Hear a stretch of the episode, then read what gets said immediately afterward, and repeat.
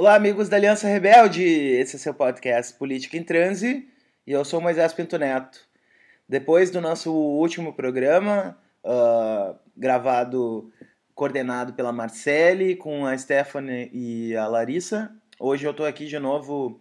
Uh, a Marcele não, não pôde estar. A gente está se dividindo a, a condução do programa na impossibilidade de, de estarmos juntos. Né? E acho que fica também uma alternância legal de uma maneira que se escuta muitas vozes aí. Hoje uh, o nosso programa está dedicado a um assunto urgente, né? um assunto da pauta que entrou na, na, pauta essa semana, a partir da condenação dos 23 ativistas no, no Rio de Janeiro, mas ele, de certa maneira, já vinha como uh, algo que eu previa que em algum momento teria que ser falado e, enfim, já tinha pensado nessas pessoas, nesses convidados, como uh, pessoas que poderiam contribuir para a gente debater esse assunto. Uh, o salve hoje vai para o meu amigo Gabriel Divan, do Vira Casacas, que uh, fez aí esses dias um tweet em que faz menção ao, ao episódio anterior né, eh, considerando uh, algumas observações que as gurias fizeram acerca da candidatura Manuela. Então, um salve para esse nosso parceiro do Vira Casacas. Sem maiores enrolações, vamos ao podcast. Bom, então quem está acompanhando aí o, o, nosso podcast deve ter percebido que nos últimos, no último mês, sobretudo, a gente produziu uma série de podcasts uh, tratando do assunto de junho de 2013, né, já que faz cinco anos, e, e a gente estabeleceu assim uma conexão uh, chamada de junho antes de junho para mostrar todo, todo o clima que uh, acabou proporcionando aquela explosão e como aquela explosão não, é, não foi só, uh, digamos assim, a erupção de algo completamente uh, inesperado, mas também reflexo de uma série de lutas que vinham se encaminhando em várias cidades, né? Então a gente fez um em que a gente trabalhou BH, Belo Horizonte e, Rio de Janeiro, a gente fez um que a gente trabalhou São Paulo, Porto Alegre e enfim, né? A gente até pode, quem sabe, eh, esticar essa aventura aí de falar sobre essas experiências em outros podcasts. Eh, eu estou falando isso porque hoje, então, eh, era uma ideia que eu, que eu já tinha e ela se precipitou a partir de, do acontecimento de falar de junho depois de junho. Né? E aí, falar de junho depois de junho, a gente tem que falar necessariamente de repressão, né? que é algo que faz parte desse universo uh, posterior a junho. E tudo isso precipitado por, por, um acontecimento que aí sim deixou muita gente chocada essa semana pelo grau de, de absurdo, que foi a condenação de 23 uh, pessoas no Rio de Janeiro né, envolvidas com, com esses movimentos uh, em uma sentença criminal que condenou eles então a, a, sete anos de prisão. A gente vai, vai falar mais detalhes uh, sobre esses 23 uh, na sequência, então, né? E então esse esse acontecimento de certa maneira uh, precipitou né, a, a, esse momento de uh, finalmente trazer esse junho depois de junho. Então, antes de da gente começar a conversa, eu queria apresentar os nossos dois convidados. Inclusive, um deles eu tive o prazer de dividir um Vira Casacas, né, que é um outro podcast amigo sobre, sobre 2013, que aliás eu já citei várias vezes aqui esse podcast, que é o Acácio Augusto. Acácio, pode se apresentar aí para os nossos ouvintes? Opa, Moisés, tudo bem? Eu sou Acácio. É, bom, junho, sou, sou, um junhista também, como se diz, né? Eu gosto muito de junho. Também pesquiso na área de segurança internacional, como professor da Unifesp, Universidade Federal de São Paulo. E estou aí sempre rodando no, na, nas redes com, com Moisés, com essa galera aí. Valeu, Acácio. Nosso outro convidado é o Sérgio Martins, né, que também é professor no Rio de Janeiro. Sérgio, pode se apresentar para nós, por favor? Claro. É, bom, em primeiro lugar, oi Moisés, Acácio, é prazer estar aqui com vocês, né? E, bom, eu sou professor da, da, da PUC aqui do Rio de Janeiro, é uma área que a princípio não tem uma conexão imediata, né? Sou professor de História da Arte e crítico de arte, mas desde até antes de junho e com mais fôlego na época de junho, é, também me envolvi de maneira independente é, nos protestos e, e, também comecei a analisar muito é, algumas questões simbólicas de cobertura, sobretudo de construção de narrativa ligada aos protestos. Uhum. É, acho que, acho que enfim, talvez essa a minha contribuição aqui para esse debate de hoje. Beleza. Bom, então uh, acho que a gente pode começar de uma maneira mais, mais genérica para depois debater especificamente né, o, o, o caso concreto. Um, Acácio, tu podia começar uh, comentando aqui para nós um pouco essa, essa dimensão do, do pós-junho? É, como que tu vê isso? É, eu, eu, eu penso assim, né? É, eu acho que junho, como, como acontecimento, ele também teve essa, essa, esse lado positivo, digamos assim. É, do mesmo jeito que eu, eu, concordo com, com a leitura do Moisés, de que não foi, né, como se diz, não foi um raio em céu azul, embora o fato em si é pouco provável de ter sido é, antecipado por qualquer pessoa, quer dizer, de qualquer maneira, a, a, a, forma como os protestos se desenrolaram e a magnitude que ele ganhou, de fato foi surpreendente, mas ele foi e catalisou uma série de lutas que estavam rolando em Porto Alegre, em São Paulo, no Rio, é, em todo lugar.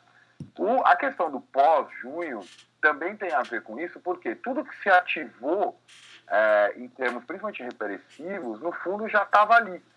Era como se no, no, no, no, você já tivesse todo um aparato de contra-insurgência posto, né, montado, sei lá, para pegar questões bem, bem específicas. Né? A, lei, a lei geral da Copa, ela é, se eu não me engano, de 2012 é, porque ela tinha que antecipar justamente a Copa das Confederações. É, o processo de, de encarceramento em massa já estava em, em, em, marcha no Brasil há muito tempo. As UPPs estavam bombando no Rio, inclusive com vários elogios de pessoas que, que se diziam ou se dizem do campo da esquerda. Acontece que quando o Juiz rompeu, é, esse inimigo é, pôde ser apontado, mesmo que de forma fantasmagórica. Eu penso que, que, que ele se materializou aí para os aparatos repressivos, especialmente na figura é, enigmática do Black Bloc, né? quer dizer, é, rapidamente se, se identificou a possibilidade de um sujeito perigoso, com potencial de ameaça terrorista, e aí se justificou a necessidade é, de toda a repressão. Mas mesmo no desenrolar dos próprios acontecimentos de junho, né, é, situações como o famoso caso do Amarildo de Souza, mostravam que, além das questões específicas que detonaram junho, mais especificamente a questão da cidade, a questão dos transportes, né, um detonador importante era essa escalada da repressão, tanto que era comum é, ouvir na, é, durante junho gritos contra, pelo fim da polícia militar, era comum ouvir durante junho toda a questão do genocídio da juventude negra e periférica no Brasil. Então, me parece que, que, que junho acabou virando uma, uma espécie de pretexto para um aparelho que já estava todo montado, pronto para ser colocado em funcionamento. É nesse sentido que eu gosto de dizer que eu gosto, que, do, que eu gosto sempre de citar o texto do, do, do Paulo Arantes, né, aquele ensaio, que é o último ensaio do, do Novo Tempo do Mundo, o livro dele, é, que chama Depois de Junho a Paz Será Total. Parece que, de fato, é, junho assustou de tal maneira que não só se, se acionou todos os aparelhos de captura, né? Então, quer dizer, rapidamente tudo que era crítica à representação foi tentando ser reagrupado no processo eleitoral no ano seguinte, como também a, a ativação desses, desses dispositivos repressivos. Então, coisas que tinham passado desapercebidas, como a criação da Força de Segurança Nacional em 2006, acho que no, não sei se no final, no começo não sei se no final do primeiro governo Lula no, ou no começo do segundo governo Lula, uma proposta do, do, do Luiz Eduardo Soares, quer dizer, de repente começou a se perceber a magnitude desse aparato repressivo. E, e, me parece que, como sequência de junho, né, então, com a repressão dos atos, é, dos atos do, do Não Vai Ter Copa, é, com todo o processo, especificamente no Rio de Janeiro, de, de, de é, desapropriação de lugares, né, como os despejos na Vila Autódromo, o próprio processo em torno da aldeia Maracanã, deixou muito claro é, é, o, a magnitude desse aparelho repressivo, e aí acho que a gente chega num ponto de culminância dessa repressão com esse processo dos 23, né? Quer dizer, não só a polícia na sua ação ordinária, a polícia militar, a polícia ostensiva, a repressiva, mas todo um um aparato judiciário, policial judiciário, que dá, deixa um recado muito claro, que é assim, bom, se você se insurgir, se você se levantar contra poderosos, sejam eles é, é, integrantes das máfias, como a máfia dos transportes ou não, é, o Estado vai, vai, vai fazer você calar a boca. Então, acho que, é, é, no fundo, a, o susto maior dessa, dessa sentença né, do, do, ju, do, do juiz Itabaiana é, é a confirmação é, dessa reação a junho. Né, a despeito do que muita gente diz, que, ah, então, de repente, a Dilma caiu o pessoal que foi na rua em junho sumiu, voltou para casa. Não, não sumiu nem voltou para casa. O que acontece é que eles estão sob, sob cerco e sob dura repressão desse aparato, desse aparato estatal. Uhum, uhum. Sérgio, quer fazer um comentário mais genérico assim ou já sai te perguntando? Sim. Sim, claro. É, eu, em linhas gerais, eu concordo com, com o diagnóstico e os marcos que o Acácio sublinhou né? Assim, realmente, por exemplo, uma coisa que aconteceu, eu acho, pelo menos é, é muito sensível aqui no Rio é, em junho, é que a gente vinha experimentando no Rio de Janeiro, claro, é, o interventor federal é, recentemente usou essa expressão, né? Que o Rio é um laboratório para o Brasil, que é uma frase muito muito ruim de se ouvir da boca de um, de um militar chefiando uma intervenção é, é, é, aqui no Estado. Com Mas certeza. esse é um sentido, nesse sentido mais negativo do termo e até mais, mais, mais ambíguo, isso já era um sentimento que vinha acontecendo aqui no Rio, né? sobretudo com a, com a iminência de, dos mega-eventos, das Olimpíadas, que são mais particularmente cariocas, é, e, do, e, das PPs lá, lá atrás. Né? De fato, tinha um certo. Um certo é, tinha uma euforia é, do PMDBismo aqui no Rio de Janeiro, né, do governo Cabral no Estado e Paz na Prefeitura, uma falsa uma, uma falsa euforia em, em grande medida, que tinha que estava muito ligada à ideia de um projeto do Rio como cidade global, né? uma uhum. pretensão de ser uma vitrine de um Brasil global, de um certo modelo de progresso muito específico, com consequências urbanas muito muito é, é, fortes em termos de especulação e um certo tipo de exclusão social. Enfim, tudo isso, essa, essa, essa grande, esse rolo compressor, né, um apoio de imprensa intenso, né, né, naquele momento, e você tinha alguns pontos de dissonância. O Acácio falou na aldeia Maracanã e, de fato, ela era um ponto muito importante ali, porque né, em 2012 estava né, deflagrando ali e era do lado do palco principal da Copa das Olimpíadas. Mas o que acontece, eu acho que em junho, é que também a quantidade vira qualidade. Né? Tem uma hora que o, que o que antes era percebido como, como, como protestos pontuais e de um número relativamente pequeno de pessoas, por uma confluência muito diversa e por razões que a gente até hoje né, desse debate para pensar, ali ganhou corpo. E aquilo, foi, e aquilo acho que foi o susto generalizado. Uhum. E eu acho que o pós-junho, na verdade, ele pode ser lido de várias formas, claro, e uma delas é a, a história da, do esforço de retomada de uma narrativa que ali de repente se desagregou, se perdeu. Né? Os lastros delas foram perdidos, né? muitos agentes de repente se viram tateando para entender como é que eles compreendiam o que estava acontecendo e como é que eles se colocavam publicamente, né? eles têm que falar, eles têm que produzir enunciados, e não tinham muita clareza em que chão pisar ali, né? seja agente de governo, seja da imprensa, enfim, é, é, diferentes partes. Eu acho que a história dos primeiros meses após os protestos de junho um, em, em, foi a história dessa incerteza que lentamente ela foi é, é, essas narrativas foram se recompondo em outras bases e o processo dos 23, dos quais a gente vai falar aqui hoje, eu acho que ele, ele anda muito rente exatamente por um lado a essa a essa formalização da repressão, desse novo, desse, essa intensificação e formalização da repressão, e, por outro, a essa reconstrução de uma narrativa que legitimava essa repressão. Uhum, uhum. É, Acácio, tu, tu chegou a mencionar que é, durante os, os protestos, e, e, acho que isso é uma questão bem, bem palpável mesmo, é, houve uma demanda bem forte pela desmilitarização da, da polícia. Né? É, eu me lembro assim que uma das coisas, e aliás, esse processo parece que aconteceu no mundo inteiro, né? de a repressão ter servido, num primeiro momento, não como um elemento de desagregação e fragmentação, como toda repressão busca produzir, né? Mas sim o, o contrário, né? Como uma espécie de ativador, uh, uh, digamos assim, de, de mais, um, mais e mais pessoas indo para as ruas uh, a ponto de protestar pelo direito de protestar, né? Quer dizer, foi se gerando ali uma solidariedade, uma solidariedade no sentido de afirmação né, de uma potência né, popular, de, de poder poder se ocupar as ruas, poder se fazer demandas, sem que a polícia reprima. E, e nesse caso, a característica militarizada e, e, autoritária da polícia brasileira ficou bem patente né, para quem estava lá, por isso essa demanda de desmilitarização eh, me parece que se apresentou. Mas no momento posterior à, à, à, à primeira explosão, parece que o próprio sistema de controle né, das manifestações se moderniza. Né? Eu acho que esse fenômeno uh, também não é, não é desprezível. Né? Como a própria polícia e o aparelho de, de controle penal ele se moderniza né, nesse processo.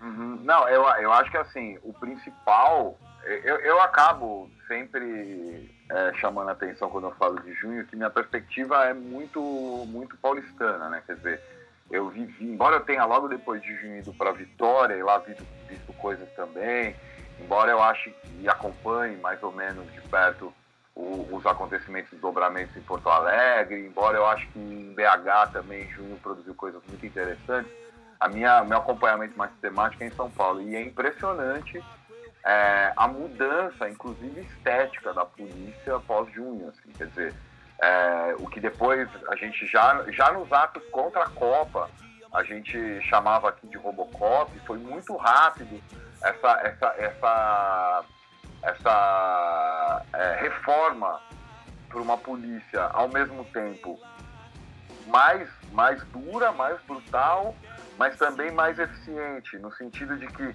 não, foram, não foi só a gente que sacou que a repressão, que no, no terceiro ato é, atendendo ao clamor da mídia, né? Nos atos.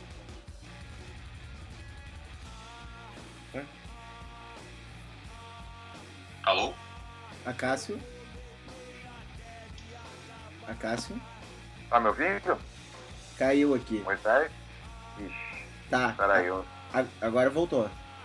Voltou? Tá, tu, é. tu, tu tava falando do momento em que a mídia convocou a, a polícia.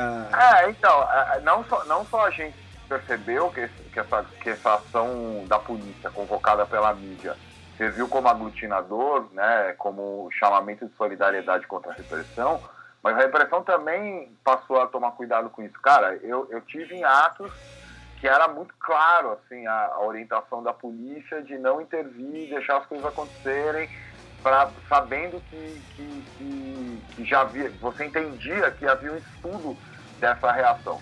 Isso fora as coisas que são documentadas, né? Quer dizer, a, a, a, Polícia do Rio recebeu treinamento de policiais franceses por conta dos mega eventos. A Polícia de São Paulo foi receber treinamento na Inglaterra. Imagina, no primeiro ato contra a COP em 2014, a Polícia Militar de São Paulo já aplicou ali na Xavier de Toledo o famoso Kathleen ou Caldeirão de Hamburgo, que fazia parte dessa, desse retreinamento. Isso fora medidas é, é, é, é, administrativas mesmo, né? Quer dizer, o BAEP, que, por exemplo, é o batalhão que sempre segue os atos do MPL, ele foi criado é, como resposta a junho e como é, algo voltado para os atos contra a Copa. Uhum. então, essa, essa, essa repaginada é, é proposital. O que eu acho, sobretudo, é que assim, isso já aconteceria, porque né, acho que o, o Sérgio lembrou bem aí, é, esse projeto onde Rio seria o grande, a, a, a grande vitrine do Brasil grande, ele já estava posto em marcha, né? O Rio recebeu a, a, a Jornadas da Juventude, as Jornadas Mundiais da Juventude, que foi a visita do Papa, Rio Mais 20, Copa das Confederações, a Copa do Mundo, as Olimpíadas. Antes disso, tinha recebido o Pan-Americano. Então, é, é, é, eu, eu, também concordo com isso que o Sérgio falou. Quer dizer, ao, ao mesmo tempo que, que, teve uma reação a junho, junho também foi usado como um, uma, um, um pretexto, vamos dizer assim, para a construção dessa narrativa de necessidade do, do endurecimento da repressão.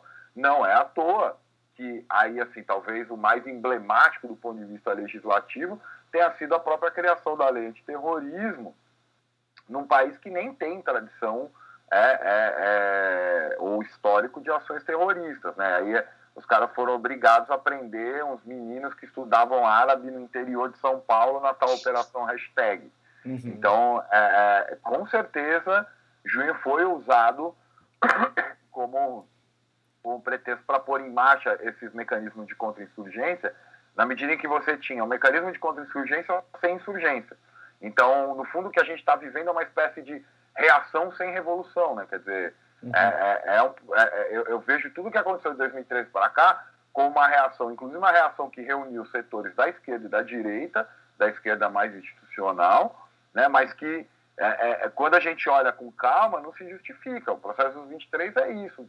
Cara, você pega as 23 pessoas que estão citadas na sentença muitas delas não se conhecem, são professores, estudantes, tal, são, estão sendo tratados como sujeitos que formaram quadrilha para explodir o Maracanã. É, é, é, uma, é uma, como se fala, uma ucronia assim, completamente absurda. Uhum. Uhum. Sérgio?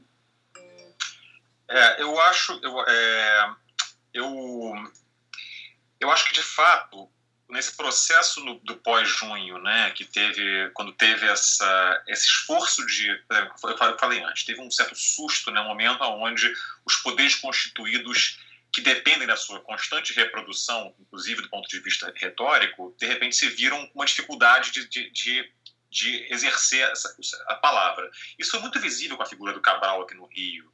Né? Você vê que, por exemplo, teve essa, um, dos, um, dos, um dos momentos intensos desse processo, que no Rio de Janeiro não foi o único, foi o Cuba Cabral, né? no, que foi até citado nessa sentença, quando o juiz diz que, que é um absurdo privar o governador do estado do seu direito de ir e vir. É, que teve ocupação ali na frente da casa dele, no Leblon, no endereço nobre do Leblon, que produziu convergências muito interessantes, né? uma ocupação motivada por, por jovens de junho, mas que também atraiu é, momentos muito intensos de, de, manifestação que vinham da favela do Vidigal, por exemplo, e pararam ali, é, onde, onde, exatamente onde convergia aquele impulso da questão dos transportes, da, dessa, dessa corrupção do, do plano urbano carioca com a questão das periferias, e nota-se no momento em que, em que realmente o, os governantes aqui no Estado todos ficaram muito perdidos. Né? O, o, acho que houve uma sensação real, num dado instante, que o Cabral poderia de fato cair. Hoje em dia parece um pouco ingênuo dizer isso, mas eu me lembro que era muito vivo isso uhum. naquele momento, tanto que invoca, é, foram invocadas várias vários, é, reações imediatas a isso. Por exemplo, diziam: ah, vão derrubar o Cabral e vai voltar o garotinho. Né? Tinha uma, uma invocação imediata do medo do ah, pode ficar pior ainda. Uhum. Mas eu acho que que importa para mim é que isso é sintomático de que houve ali um abalo muito sensível e real e uma dificuldade inicial de resposta. E quando isso se recompõe, aí, aí, vai entrar na questão de repressão de novo, novamente, acho que um dos grandes marcos, os dois grandes marcos disso, pelo menos no que eu acompanhei perto né, na questão aqui no Rio, são é, aquela capa dos 70 vândalos do Globo, né, que é exatamente onde começa é, é, esse processo contra esses 23, é, onde, o que melhor, onde esses personagens aparecem, e o protesto dos professores em outubro né, de 2013. Então, tudo isso em outubro de 2013. Aqui foi o um momento onde é, uma incerteza inicial em relação à, à, capacidade do poder constituído insistir na seguir resistindo e oprimindo, ali isso isso virou. A impressão que dá, não, a repressão vai se intensificar, vai ficar maior.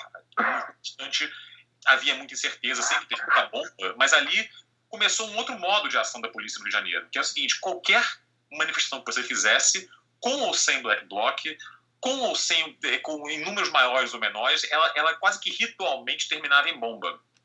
Isso, isso é, já não precisava mais da, da, daquela, daquele, daquele pretexto de ah, tem aqui umas pessoas de, de encapuzadas. Não. Ali virou uma coisa ritual e que se, se seguiu durante o ano seguinte inteiro. Foi, é, é, foi assim. Não. E eu acho que a, Desculpa, você, você ia falar uma coisa? Não, não, eu acho que é muito isso, Sérgio. Eu, eu, eu tô lembrando aqui não só da, da, da associação entre, entre professores e Black Bloc aqui no Rio, como no mesmo dia dos professores, não me lembro agora se foi uma manifestação até em solidariedade ao pessoal do Rio, é, a Polícia Militar de São Paulo cercou 150 pessoas no estacionamento da Etna na, na Marginal Pinheiros aqui em São Paulo e levou todo mundo para a delegacia. Assim, indiscriminadamente, não, não precisava nem estar tá vestido de black bloc, nem ter quebrado nada. É, e, isso fora, assim, to, todas as manchetes né, da época, tipo, eu tive, por exemplo, a época eu dava, eu dava aula numa faculdade chamada Santa Marcelina, eu tive dois alunos presos, um deles ficou 45 dias no, no CDP de Pinheiros. Uma menina, imagina, uma estudante de moda, ela foi capa do, do caderno Metrópole do Estadão com o um namorado dizendo casal Baderna é preso no, no, centro de São Paulo. Então, eu acho que o, o que mostra isso também é, é, é, é importante você ter ressaltado essa continuidade e essa mudança logo de cara, né? De cara, assim, poucos meses depois, em outubro, porque é como se também o poder tivesse acusado o golpe de junho, né? Quer dizer, ele, ele tivesse de fato reconhecido, como você disse, embora pareça esquisito dizer isso hoje, que o Cabral podia cair, que, que algum que, que, que, que, que o sistema político de fato estava ameaçado pelas ruas. A ponto de, só uma última coisa que eu me lembrei aqui também, no final de agosto, é, a, a Mariana Chauí falar para a PM do Rio de Janeiro que os Black Blocs eram um grupo fascista. É, isso aí foi lendário. É, então, é, é, ela, ela, ela, e ela fala assim textualmente, assim, ó, temos três formas de colocar é, esses grupos. Eu coloco os blacks na fascista, quer dizer, é, é, eles, sentiram a, a, a, capacidade do poder destituinte que estava nascendo ali e rapidamente a orientação da repressão foi essa, assim, juntou mais de 10 pessoas é para descer o cacete e soltar gás lacrimogêneo. Eu acho que isso que você falou é interessante, porque também isso, isso, isso, isso mostra que essa recomposição da narrativa, em, em mais ou menos, que eu estou botando esse marco de outubro aqui, um marco, enfim, como qualquer marco um pouco arbitrário, mas tem as suas razões, é, ela também tem algumas características muito interessantes, porque, por um lado, você tem a imprensa recuperando a capacidade de narrar alguma coisa, ou seja, identificando personagens, né? Uhum. Inclusive, o e-mail que o editor-chefe do Globo mandou parabenizando sua equipe na época da capa dos 70 Vândalos dizia exatamente isso. Parabéns, matéria muito boa, identificaram personagens, tinha essa, esse termo. Né? E esses personagens, atrelados a então essa figura emergente e, como você mesmo lembrou, muito misteriosa então do Black Bloc, se tornou o esteio da narrativa. Né? A gente segura essa, essa, essa, ok, temos alguém alguma assim, né? podemos imaginar, podemos construir uma figura que tem uma orientação, no caso baderneira, vândala, no limite terrorista, e, e, e é esse o veio que a gente vai tomar a narrativa. Pelo lado do governo do PT, por exemplo, o PMDB evidentemente estava num esforço mais, mais melífluo de sobrevivência, mas do governo federal e de figuras como de figuras ideologicamente ligadas a isso, é, isso vinha pelo lado de, de, de, acusar uma espécie de rebeldia anarquista despolitizante. Despolitizada. Né? Então, por exemplo, você rapidamente começou a ver os sindicatos que estavam muito silenciosos em termos de manifestação de rua, eles tentaram se aproveitar de 2013, eles tentaram ganhar as ruas na esteira disso. Você sentia claramente um desconforto em dividir as ruas, uhum. um modelo estético e, e, de, e organizacional que não fosse o deles. A blogosfera governista, que se dizia mídia alternativa, que em geral né, por, é, sublinhava o seu antagonismo com a imprensa tradicional, nesse, nesse momento foi cúmplice. Sim, né? uhum, uhum. De, de, de, cada lado, ambos atacaram os manifestantes de 2013. Uns como vândalos, terroristas, e outros como fascistas. Uhum né, que no caso estavam fazendo o famoso jogo da direita. Então, nesse momento, em cima desse signo, houve uma convergência de interesses e de forças que eu acho que isso de fato deu muito fôlego para essa contranarrativa que acabou se estruturando na legitimação de uma nova série de aparatos legais e repressivos. Uhum. Agora, esse elemento discursivo, Sérgio, eu também acho muito importante porque o que acaba, o que você acaba tendo é um massacre duplo, né, físico e simbólico dessas pessoas, porque é, é, é, essa, esse desconforto de dividir as ruas também existiu, né, do que eu acompanhei no Rio e do que eu vi aqui em São Paulo,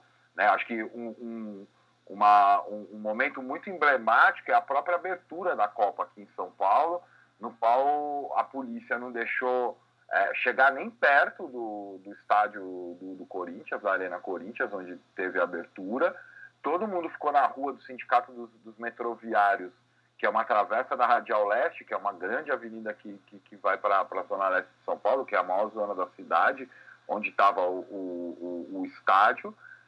E quando o pau começou a comer, muitas pessoas é, entraram no sindicato e de repente o sindicato cerrou as portas e não deixava pessoas que estavam encapuçadas entrar e a própria a própria é, é, carro de som do sindicato dizia olha nós não somos é, é vândalos nós não somos baderneiros a gente está aqui protestando democraticamente tal então as pessoas que sobraram em junho elas de uma certa forma, estavam sendo atacadas é, é, de duas formas, né, física e simbolicamente, e por dois flancos. Né? É, tem as famosas é, é, manifestações no Twitter de, de gente das, dos, dos, dos, blogs esquerdistas, tipo, falando vai PM, fake news, onde na época nem se usava essa, essa, essa expressão, mas montagens de bandeiras negras com a suástica para dizer que os, que, o, que, o, que, o, que os black blocs eram fascistas.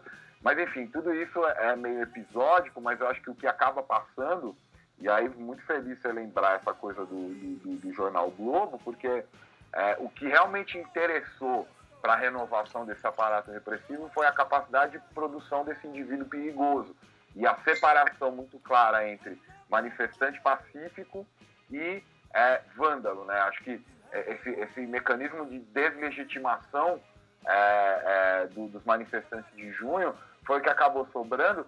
E, e, nesse sentido, quando até hoje algumas pessoas insistem de que o que se chama de golpe aí começou em 2013, eu costumo responder isso, bom, quem criou a figura do manifestante pacífico com a, com a, com a camiseta da seleção brasileira foram vocês.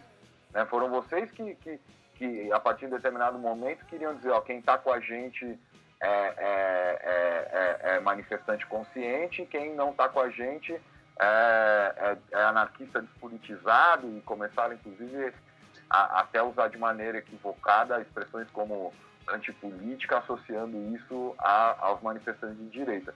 Então, acho que, inclusive, nesse sentido, Junho acaba tendo um, um, um papel muito importante para entender o que está posto até hoje na política brasileira, né? tanto do ponto de vista da disputa partidária, institucional, quanto do ponto de vista narrativo. Aliás, deixa. É, não é minha função aqui fazer comentário, mas eu preciso fazer um comentário em cima do que o Acácio falou, que é, é, digamos assim, a estratégia bizonha que, que a esquerda governista é, desempenhou naquele momento. Né? Porque, é, digamos assim, é, uma, das, uma das coisas que mais foi polêmica naquele momento foi as pessoas que foram com bandeiras de partidos e, e acabaram sendo hostilizadas nas ruas. Mas a gente tem, se a gente retomar mais ou menos o que aconteceu, a gente vai perceber que as pessoas que começaram a levar bandeiras de, de partidos uh, de uma maneira mais ostensiva, elas uh, entraram uh, muito depois de a coisa explodir, digamos assim, e como que para estabelecer uma direção para aquilo que estava. Ah? Não, sim, total. É, aquela coisa do tipo, ah, bom, agora realmente nós temos que reconhecer que existe um movimento social, existe um movimento popular acontecendo. Uh, talvez nós estivéssemos errados lá naquele primeiro momento em hostilizar vocês. Então agora nós vamos entrar e dar o rumo de o que, que tem que acontecer. Né? Daí me parece, claro, evidente que também houve fascismo, também houve uma série de coisas aí nesse processo, mas uh, de uma outra parte, que não essa parte fascista, uh, houve uma certa antipatia por essa entrada da, da esquerda para dar a linha desses movimentos que justifica essa, essa hostilidade, né? E, e, isso também pode ser medido pela aquela própria chamada de manifestação dos sindicatos, né? Que foi o dia mais vazio nas ruas, né? onde tudo foi, é. onde, né? onde tudo foi suspenso e, e, e, as, e, aparentemente seria o momento de maior manifestação massiva, e aí foi um fracasso absoluto, né? porque justamente estava sendo conduzido por esses aparelhos. Né? E, e aí, só, só para completar meu raciocínio, Sérgio, uh, ao mesmo tempo que a esquerda faz isso, de querer só entrar se for para mandar e com seus próprios símbolos, sem reconhecer aquele movimento como autônomo, ela simultaneamente estigmatiza e constrói o, o, o manifestante de 2013 como manifestante coxinha. E aí abre, uhum. abre uma via pela qual a, a, a, direita pode construir a representação de que aquilo que estava acontecendo em 2013 tinha alguma, ver, alguma coisa a ver com as pautas da direita, com as pautas coxinhas, sabe? Então eu acho uma estratégia duplamente suicida. Onde ela quis se envolver, ela quis mandar e fracassou, e onde ela hostilizou, ela abriu espaço para o inimigo se capturar alguma coisa que convinha a ele. Né? Não sei o que, que tu pensa, Sérgio, sobre é, eu acho, eu acho, eu concordo, também, concordo bastante com esse, com esse, seu ponto de análise e o que, o que eu acho que às vezes é, é, é interessante a gente fazer esforços de lembrar isso ativamente, né? Acho que nós aqui a gente está tá lembrando, mas enunciar isso, que os personagens que hoje são os que a gente está lidando no, nesse, nesse, nesse, nosso tiroteio político, eles não estavam dados lá. Uhum. É, é, sempre bom a gente reiterar isso.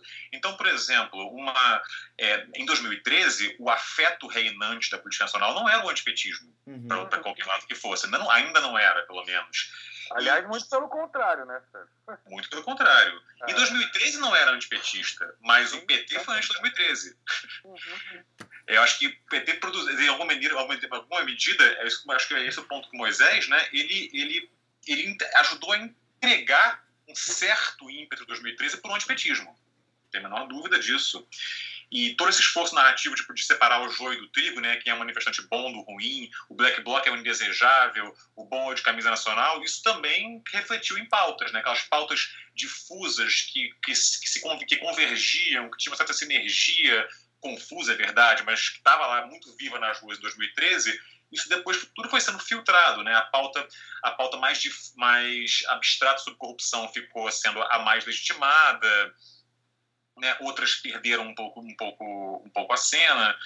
E eu acho que isso, isso eu, acho que essa ideia de, de, de à medida que esses, que esses personagens vão se delineando, vão sendo mais controlados, também essa separação de joio do trigo das pautas vai, vai se estabelecendo em favor dos novos atores que são capazes de aproveitar a cena. Uhum. Que, ironicamente, também já não são mais aqueles que capitanearam a reação 2013. Não é a grande imprensa. A grande imprensa está agora perdida também. Uhum. É, ela está ela tá, ela tá sob ataque tanto pelo, pelo lado das fake news quanto pelos grupos que de alguma maneira que, que de direita que, tam, que, que também são contrários a ela.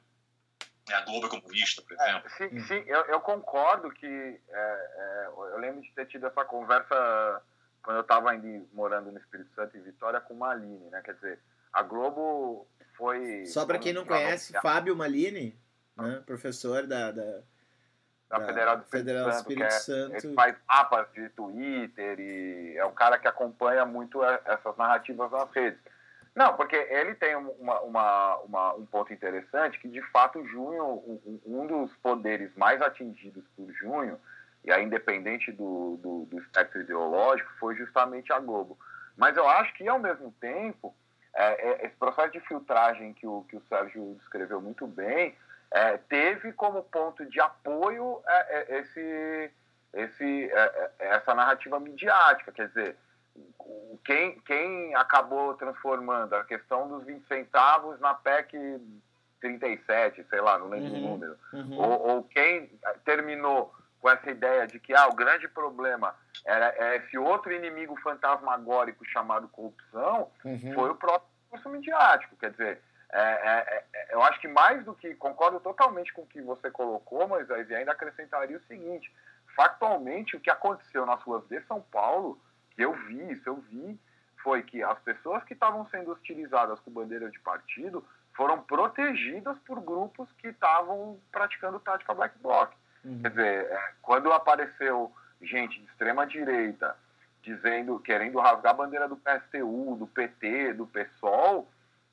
é, é, é, os grupos que estavam mais na linha de frente de enfrentamento da polícia cercavam essas pessoas, protegiam essas pessoas tanto que entre os mais novos, que eram, obviamente, né, os mais é, é, exaltados, né, a, a, piada entre eles era, era com juntos do pessoal, que era juntos só até a polícia aparecer, depois é cada um para um lado. Mas, mas assim, é, o que significa que do, do, do, de quem começou, digamos assim, junho, é, existia sim uma crítica à ação partidária, existia sim um, um, uma crítica ao dirigismo é, é, desses grupos, né? era um movimento que estava muito mais sintonizado com toda a herança do movimento antiglobalização, que era assim, autônomo, horizontal, é, sem liderança, sem carro de som tal, mas talvez para um pessoal mais novo agora, nem tanto.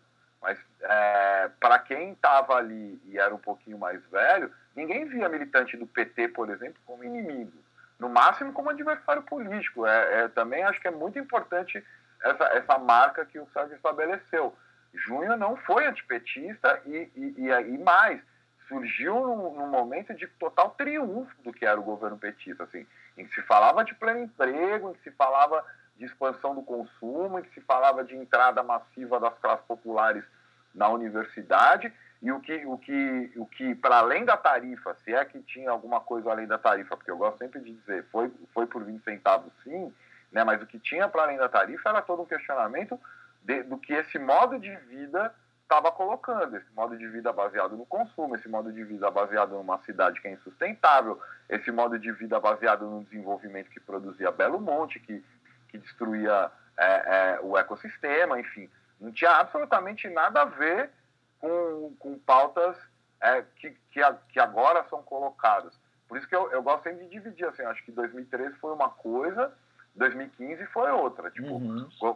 quando se começa a construir essa diferença, manifestante pacífico e vândalo, e aí você consegue emplacar, apesar de toda de todo o arranhado que, que a grande mídia sofreu, que consegue se emplacar via grande mídia, a ideia de que ah, o Brasil precisa ser passado a limpo, a corrupção precisa ser varrida desse país, isso é um segundo momento das lutas, que aí sim, aí eu volto para o seu ponto, que quem colaborou para que essa ala, digamos, mais radical é, é, fosse esmagada, num primeiro momento foi o próprio governo. Uhum. E, e, nada, assim, e aí eu, de, eu deixo, eu sei que eu estou falando demais, mas acho que o Sérgio pode falar melhor que eu. Uhum. O grande grande laboratório disso foi o Rio de Janeiro. Uhum. Porque o Rio de Janeiro, inclusive do ponto de vista institucional, reproduzia a aliança federal ao contrário, né? Uhum. Com PNDB na cabeça e, e, e, PT de vice. Então, é, os militantes do, do, Rio, eles, eu acredito, né? Estou aqui meio que especulando, mas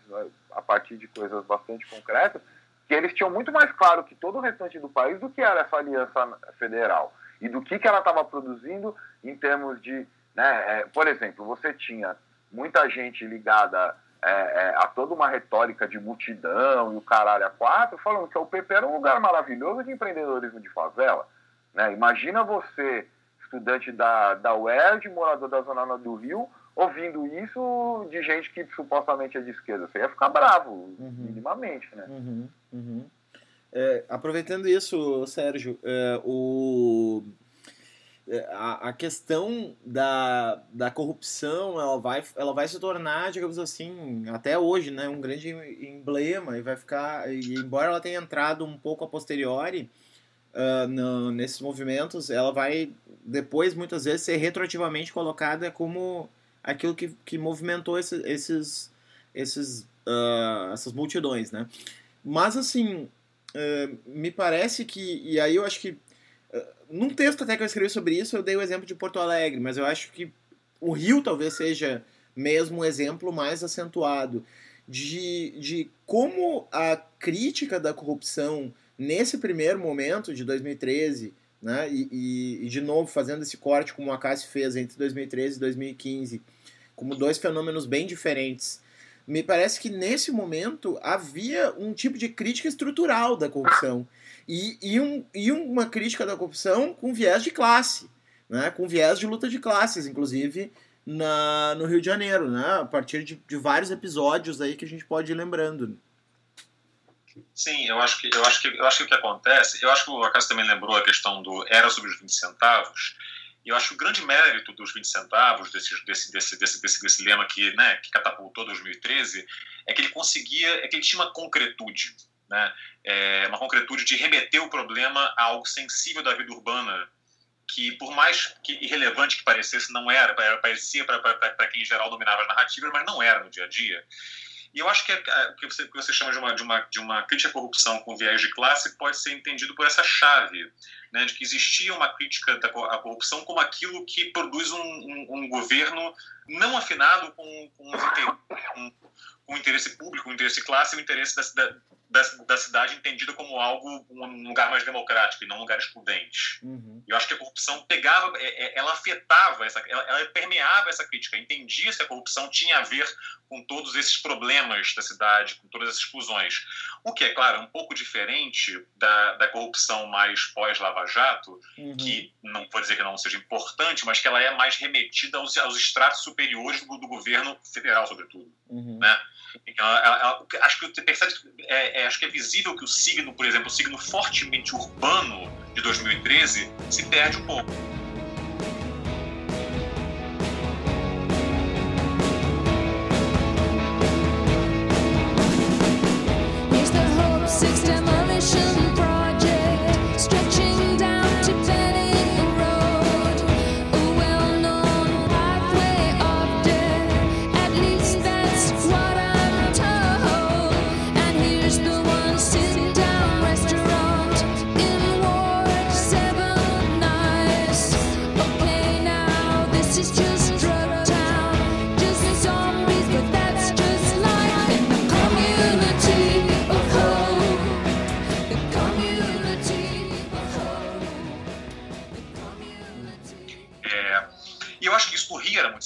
Novamente, eu repito, né, a questão, e não é só, na, na classe média, inclusive, o, a, a, o Rio estava vivendo naquele momento um boom imobiliário gigantesco, assim, muitas, uma, todo, todo um extrato social que até então era capaz de alugar e comprar na Zona Sul, de repente não era mais, por exemplo.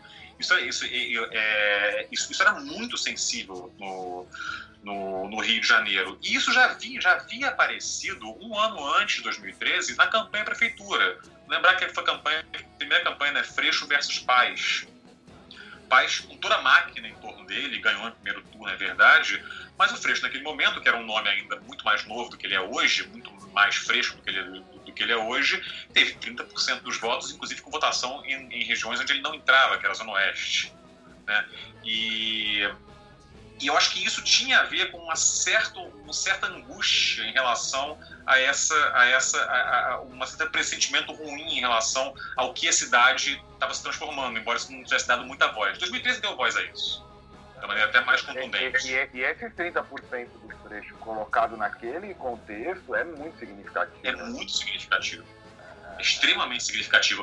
É, é, é, é, tão significativo quanto, quanto que a Marielle costumava dizer: eu tive pelo menos um voto em cada urna do Rio.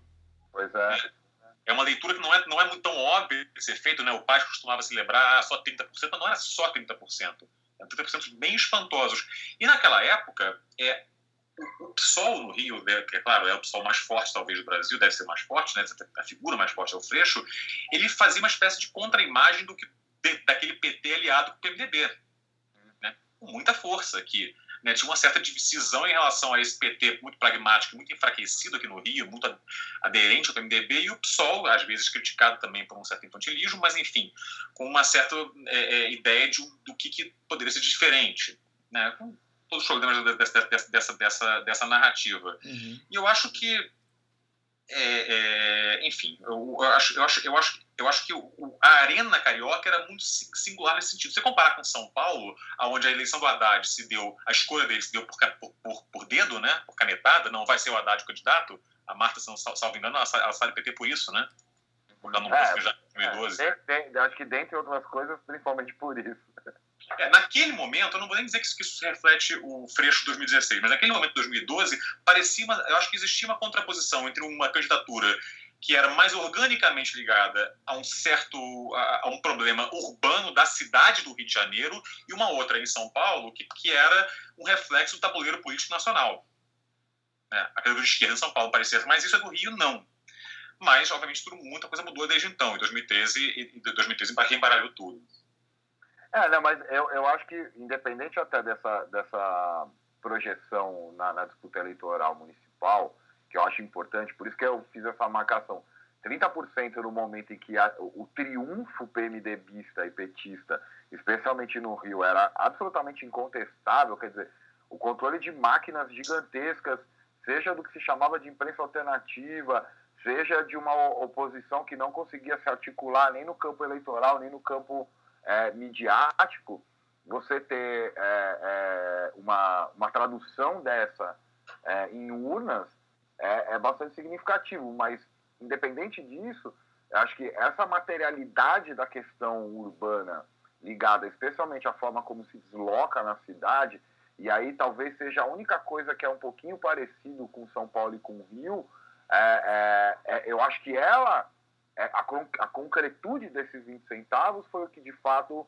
é, chamou a atenção das pessoas, porque é, bastava você sair da, da sua casa para entender a dificuldade que, que isso tinha, e, e nesse sentido a questão da corrupção, ela estava ligada menos a um, a, uma, a um discurso moralista e mais a uma questão prática, quer dizer, ó, se não houver um domínio mafioso dessas é, da, da, distribuição das concessões que a prefeitura faz para as empresas de transporte, a gente vai poder se deslocar com maior qualidade e por menor preço. Quer dizer, uhum. tinha, tinha um pragmatismo interessante nesse, nesse ponto. É, é a e, e aí eu, eu, acho que... eu fico pensando que uh, tem aí uma crítica da corrupção, que é uma crítica da corrupção ligada a caráter, né? que é essa uhum. crítica moralista, e tem uma crítica à corrupção que é uma crítica à corrupção anti-oligárquica.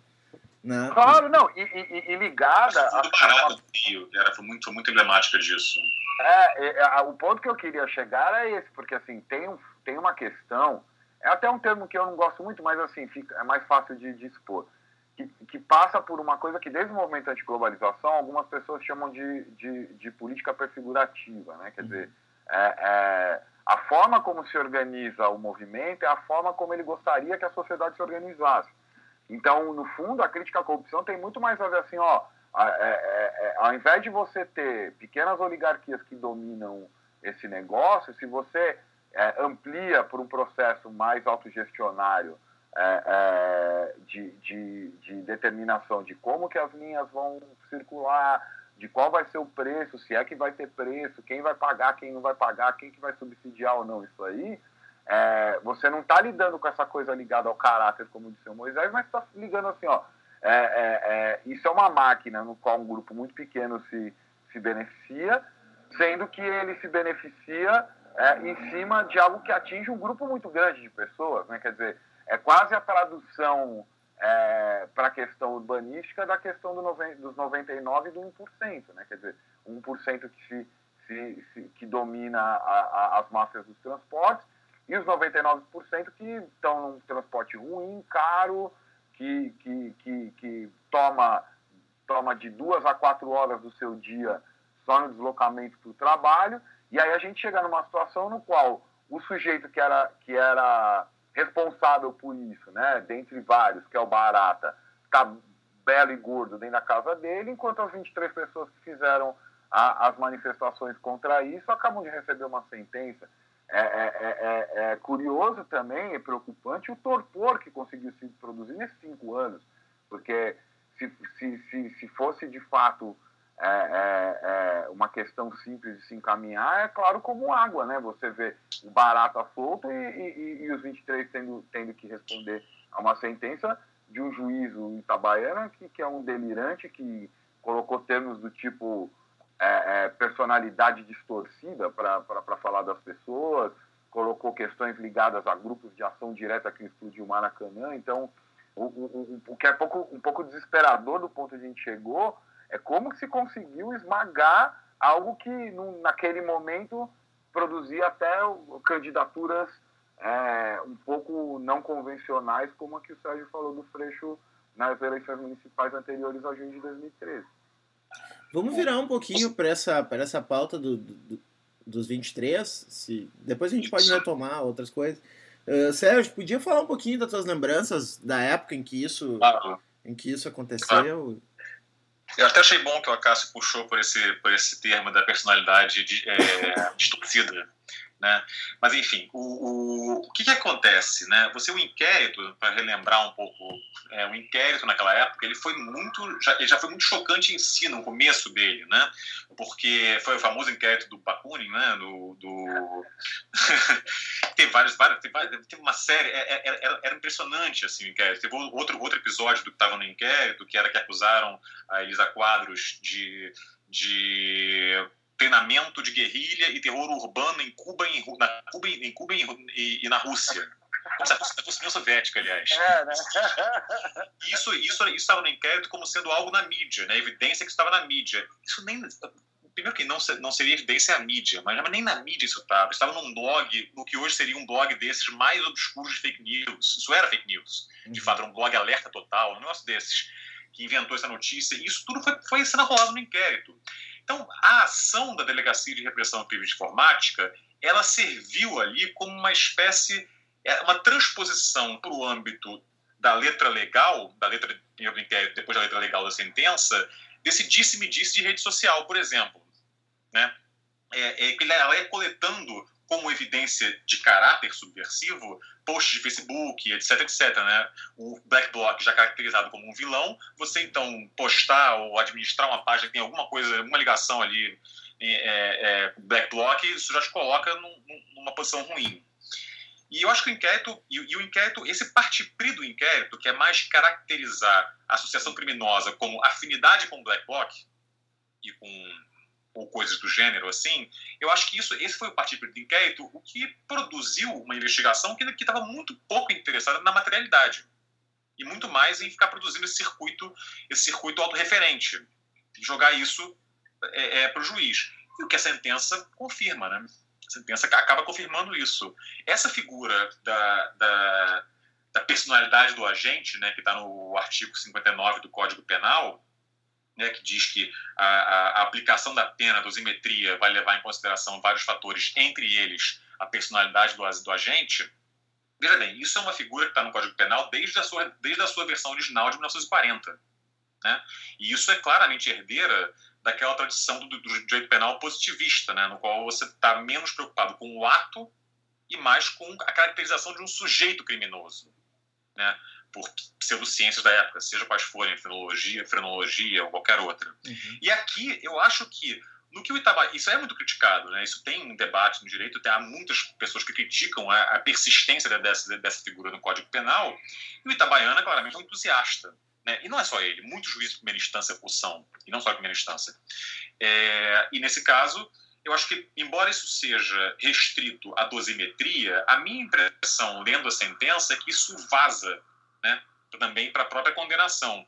Então, esse resquício do direito penal positivista, do, da personalidade do agente, ela é uma, ela media exatamente a entrada dessa, desse universo de narrativo que foi produzido em 2013, 2014 para o processo, no qual o que importa é caracterizar um black bloc. Se você se você está em alguma relação com isso, você já perdeu.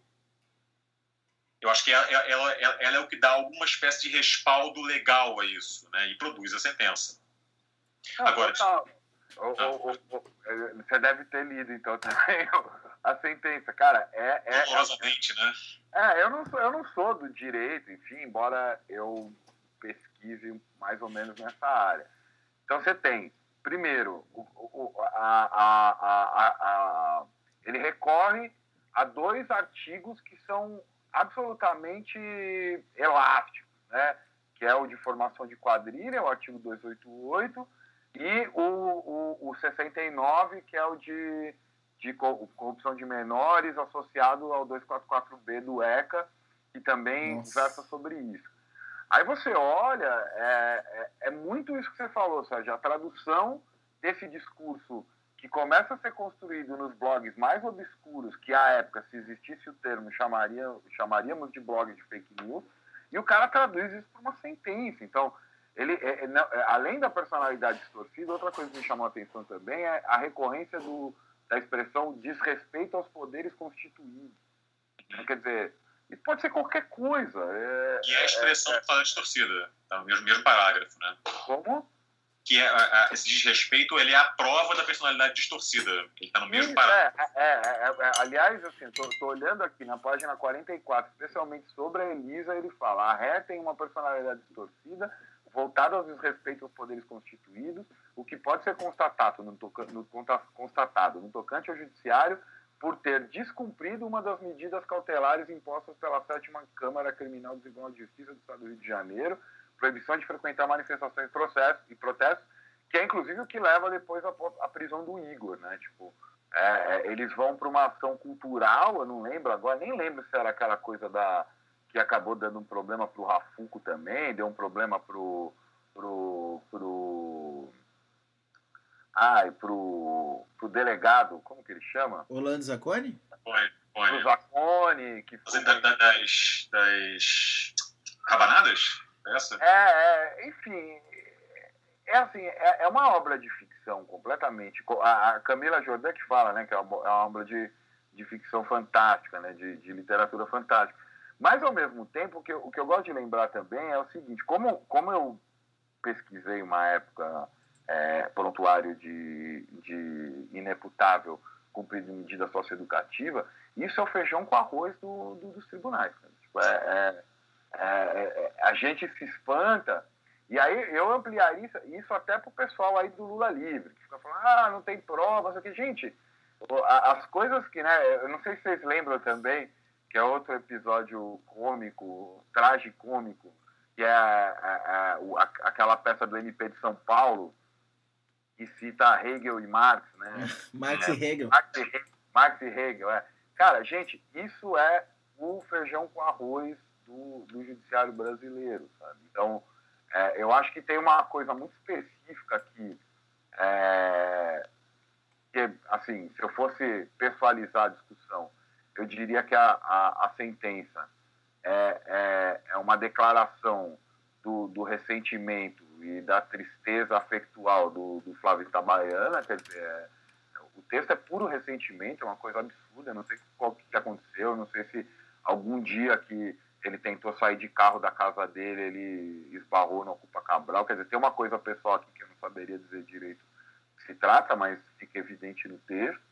Tem toda essa tradução do, do discurso midiático para uma linguagem penal, que eu acho que a personalidade distorcida de fato é o principal, é a principal peça, mas tem um terceiro que seria, um, seria interessante caso a gente tivesse nesse ponto da discussão, que é o, o, os manifestantes lá de junho de 2013, eles estavam certos não só em questionar a própria, o próprio caráter de militarização da polícia, com os delitos pelo fim, tá? mas em questionar o próprio funcionamento judiciário, porque é, é, é, seria idem para o que se falou em torno do caso Amarildo. Amarildo foi só uma, uma um símbolo, porque no fundo o feijão com arroz das UPPs eram ações como aquelas, era arrastar morador para dentro de, de, de, de unidade de polícia pacificadora para torturar e vai saber quantos não foram torturados até a morte, um monte de imigrante, um monte de gente que às vezes vive sem família. Você não tem nem como mensurar isso, sabe? E, e, e essa sentença dos 23 tem, é, é assim, para mim ela é emblemática e eu tenho insistido, embora tenha acontecido ainda essa semana, mas tenho conversado muito sobre isso esses dias, que ela é, junto com a execução da Marielle, as duas peças mais emblemáticas do que é o Brasil hoje. Assim. A sentença e tudo que ela contém e a execução e a maneira como se desenrolou as questões em torno da execução da Marielle Franco. E, e, e, nesse sentido é desesperador, né? Porque a gente saiu do momento onde toda uma nova gama de, de lutas foi colocada, é, um governo que era, que era de esquerda, ou se dizia de esquerda, estava sendo questionado por, um, por, um, por uma, um ciclo de lutas novos, e a reação foi tão brutal do ponto de vista tanto repressivo quanto da, da, da narrativa midiática e, e, e dos poderes, que hoje a gente se encontra nessa situação né, uma, uma vereadora é, é executada na, numa das principais capitais é, é, do Brasil e há quase 130 dias não se fala nada sobre isso, quer dizer, só se enxuga gelo, se enrola a questão, e 23 pessoas que são assim, né, mesmo se fosse levar para essa questão positivista, né, que seria é, o potencial de periculosidade da personalidade das pessoas, eles não deviam ser condenados, porque imagina, é, É, um é professor na rede pública, né, que é o Pedro, a, a Camila é professora na UERJ, a, a, a Elisa é produtora cultural, quer dizer, ninguém é nada disso que, que a sentença consegue, tenta construir, né, como essa coisa perigosa foi treinada em Cuba e na União Soviética. É, é bastante desesperador pensar. Não, nem nascimos ainda na União Soviética. Pois é, é, não é desesperador pensar que ele está na mão de gente assim, porque o problema, além de tudo, é que assim, isso, isso vazou, sabe? As pessoas pensam isso.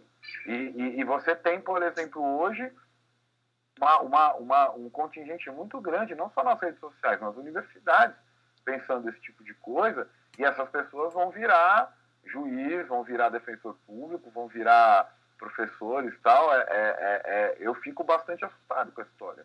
Eu queria fazer um comentário sobre, sobre essa questão da sentença ainda, que é, eu acho que você acho que você bem tocou um pouco nisso, só vou sublinhar porque eu acho muito importante é a gente olhar para essa sentença, ela certamente converge, impulsiona e acolhe esse impulso narrativo que, como a gente estava discutindo, né, ele vai transformando 2013, ele, ele, ele vai desmontando aquele ímpeto político de 2013 e produz o que a gente vê em 2014, 2015.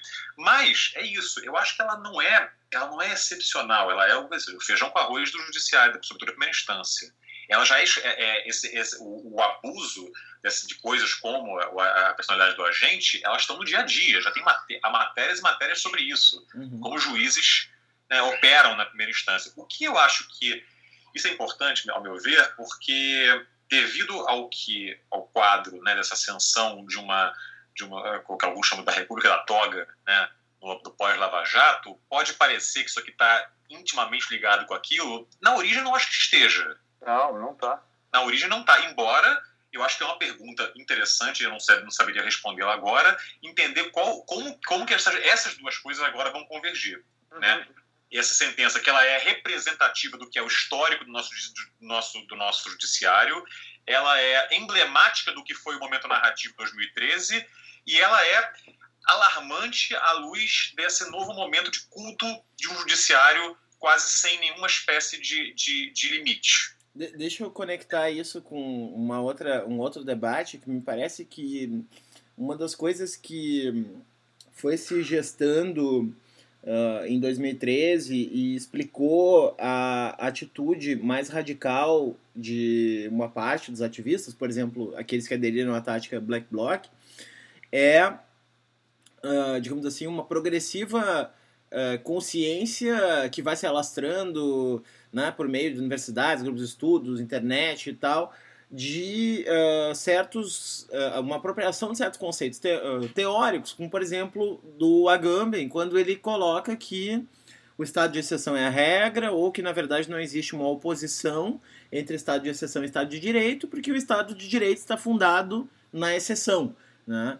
E, e aí me parece que ali ficou toda essa problemática que vocês estão trazendo da personalidade e dessa sobrevivência de, de um positivismo crasso e tosco no interior do ordenamento jurídico, utilizado frequentemente para dar conta de, de, de, vidas que não são tidas como valiosas por, por esse sistema e assim por diante, é, me parece que confirma né, aquilo, aquele quadro que os manifestantes estavam trabalhando, né, que não era o quadro uh, pura e simplesmente de que uh, há um Estado de Direito consolidado, né? esse Estado de Direito garante um espaço, uh, digamos assim, um espaço jurídico do, para o indivíduo fundado nos direitos humanos e que a democracia agora é entrar na esfera pública e conversar quem tiver o melhor argumento vai ganhar, né? Claro que eu estou fazendo uma, uma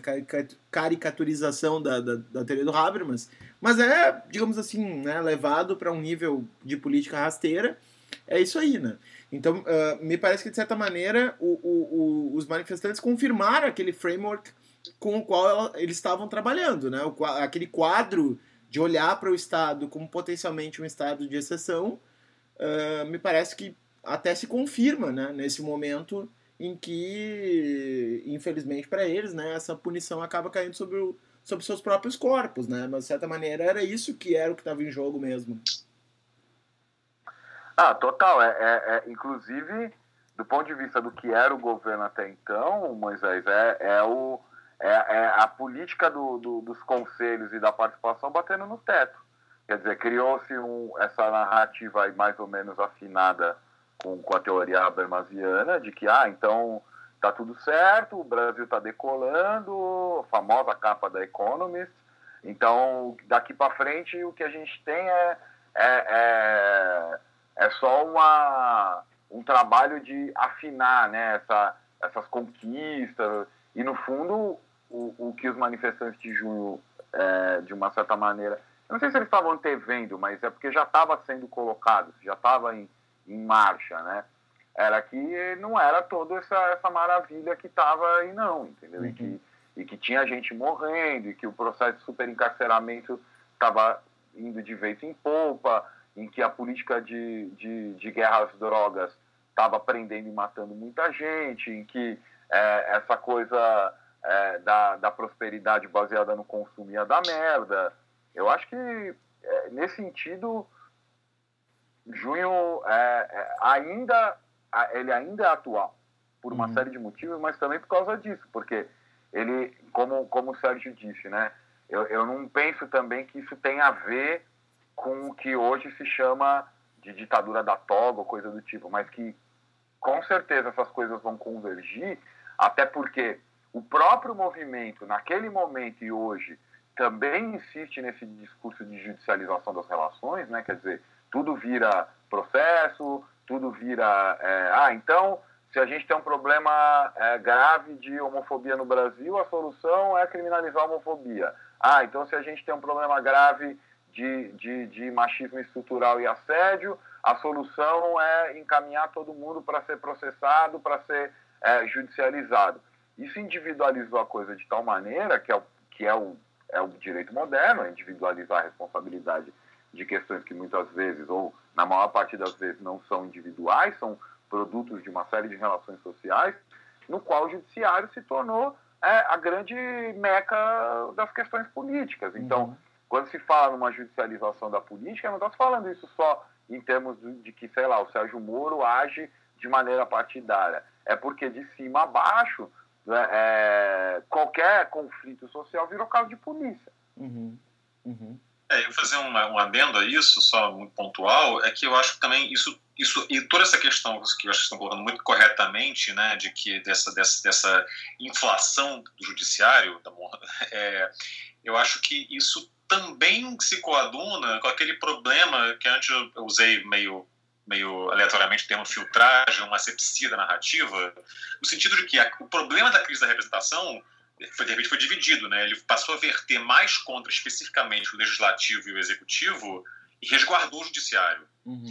É, o problema da crise política, né? É, do não, do não reconhecimento das, das instituições estatais. Uhum. E o judiciário não só foi resguardado, como de repente virou o salvador da pátria. Uhum. uhum. É, e virou aquele, aquele, aquele que vai nos redimir desse quadro desse quadro terrível, inclusive em vários níveis, né? no nível assim, ah, o Congresso passando, o Congresso está naquele, naquele momento de pura sobrevivência, passando qualquer lei, uma certa confiança, por mais estranho que seja dizer isso, no STF, que ele vai segurar a onda. Então a figura do juiz, do juiz ativista que barra a legislação retrógrada, de repente, ela vira boa em si porque é isso ou nada. Uhum, uhum.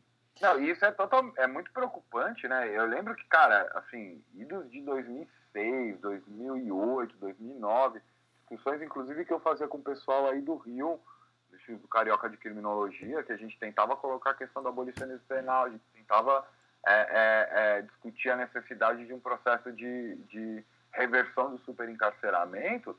É, muitas vezes a, a famosa é, é, alcunha, que depois foi usada largamente em junho de 2013, fazer o jogo da direita, era usado contra ah. os sindicatos judiciários. Então você falava assim, não, gente, peraí, eu não estou negando que não haja um problema sério para se tratar aqui, só que não é judicializando essa questão, não é empoderando mais a polícia, os juízes, o Ministério Público, é, é, os promotores, que a gente vai resolver isso.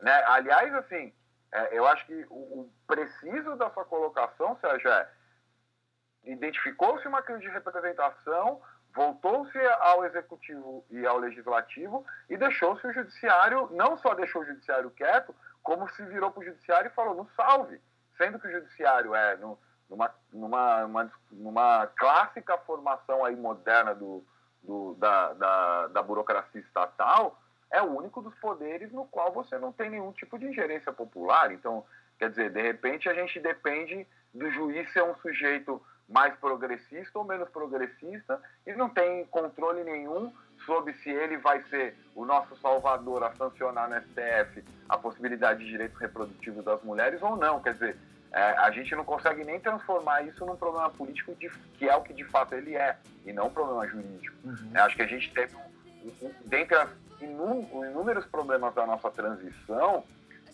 um que eu identifico muito do ponto de vista crítico dos movimentos é que os direitos humanos passaram de instrumento de luta contra a, a, a, o acossamento estatal a justificadores desse acossamento estatal. Uhum. Quer dizer, então, você não podia mais criticar a prisão desde que ela atendesse todos os protocolos lá da, das comissões de direitos humanos que faziam a, as inspeções regulares nos estabelecimentos penitenciários. Uhum. Uhum. Aí eu sempre costumava lembrar que a, que, a, que a, a Cruz Vermelha chegou a fazer várias inspeções em campos de concentração nazista, inclusive especificamente no Treblinka, e disse que estava tudo ok. Uhum. Então.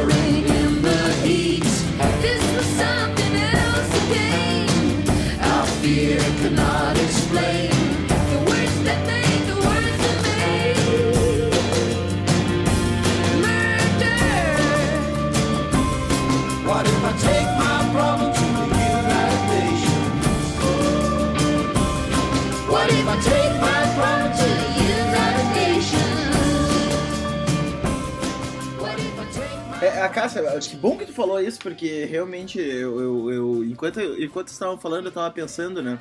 De. Aliás, isso é uma coisa que eu já venho há, há, mais tempo pensando, assim, mas nunca tinha expressado, né? É, de onde vem a gênese dessa, digamos assim, desse estabelecimento da relação com o Estado como um estado de exceção, né? Que foi uh, algo bem próprio de 2013, né? De, de não trabalhar o Estado sob um prisma reivindicatório, de reconhecimento, né? Mas uh, uh, sob um prisma de, uh, digamos assim, reconhecer que esse Estado é violento e, e, e as algumas coisas têm que ser mexidas para falar, digamos assim, de uma perspectiva mínima em relação ao que está se demandando, né? para se transformar esse Estado. E me parece que essa querela ela aparece antes do, de 2013, ela aparece no debate sobre a ditadura militar né? Claro. no, no debate sobre a transição. Se a gente pegar aquele livro fundamental do que resta da ditadura, que é inspirado, o que resta de Auschwitz, né? Evidentemente do, do, do, do Agamben, né? É do, do Edson Telles, né? E do, acho que é o Safatli, o co-organizador. É o Safatli. né? É. a gente vai pegar, ali está muito claro que tem um debate sobre a permanência ou não de práticas de exceção no Brasil no período pós-88. Né? E aí a gente vai ter uma cisão, até me lembro de uma clássica intervenção do Tarso Genro, uh, uma clássica no sentido de né, uma falha assim pontual que chamou a atenção né, de dizer, censurar um desses eventos uh, que falavam da permanência da exceção por dizer, não, vocês não estão reconhecendo o legado da democracia. O, o, governo Lula incluiu não sei quantas pessoas no, no, no, nível de cidadania e tal, e vocês estão falando que a gente vive ainda sob a égide de um estado de exceção. Né? Então, ali naquele debate sobre a permanência ou não da ditadura, me parece que já tinha um germe que vai estourar mesmo em 2013, né? que vai dividir as duas esquerdas. Né? Uma esquerda mais institucional uh, mais otimista, digamos assim, em relação às potencialidades do, do Estado de Direito e, e de todas essas instituições democráticas. Uh, e do outro lado, uma esquerda que já, digamos assim, tem uma perspectiva mais crítica sobre, sobre, sobre todo esse, esse processo, né? Então, assim, eu acho que boa parte, a gênese dessa, dessa relação com o Estado enquanto Estado de exceção é, digamos assim, enquanto uh, uma, uma espécie de um quadro teórico que esses militantes tinham sobre, sobre o, o, o lugar que eles estavam traçando ali, as suas coordenadas de militância, está uh, nesse, nesse debate sobre a permanência ou não da ditadura.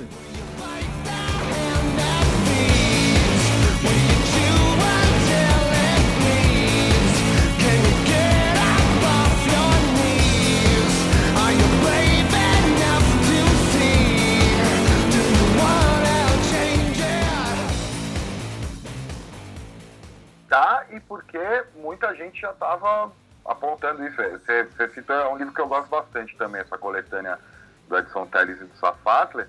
Eu lembro muito claramente, é um livro que eu uso muito em é um texto que eu uso muito em aula desse, desse livro, que é do Jorge Vaverucha, onde ele mostra, por exemplo, tudo que foi acionado dos anos 90 para cá, em torno das GLOs, né, a, a, própria, a própria estranheza, para falar o mínimo, do artigo 142 da Constituição Federal que deixem aberto essa posição do, do, sujeito que decide pelo estado de exceção nas mãos do, do próprio exército, estava tudo colocado. E, e, e, no fundo, isso é fruto do, da, da transição que, que foi, para dizer o mínimo, mal feita.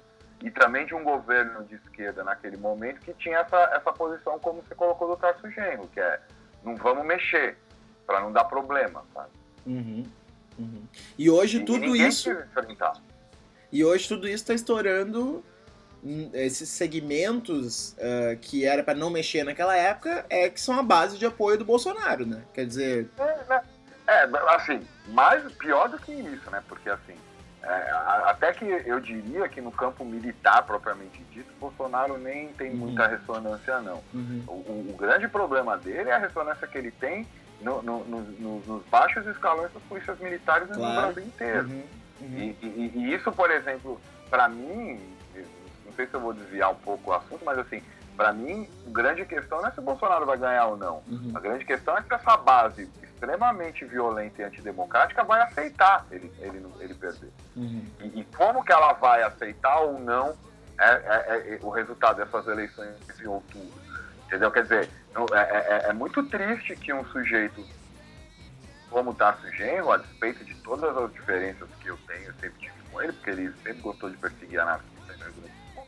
é, é, fale uma coisa dessa, entendeu? Quer dizer, acho que a questão de se discutir todos os dispositivos de exceção que sobraram na Constituição de 88 seja uma discussão menor para a consolidação de um país democrático. Não estou falando de nenhuma revolução anarquista aqui, estou falando assim, é, é, existia na Constituição de 88, existe, né? Existia, não existe na Constituição de 88, todos os dispositivos necessários para a manutenção disso.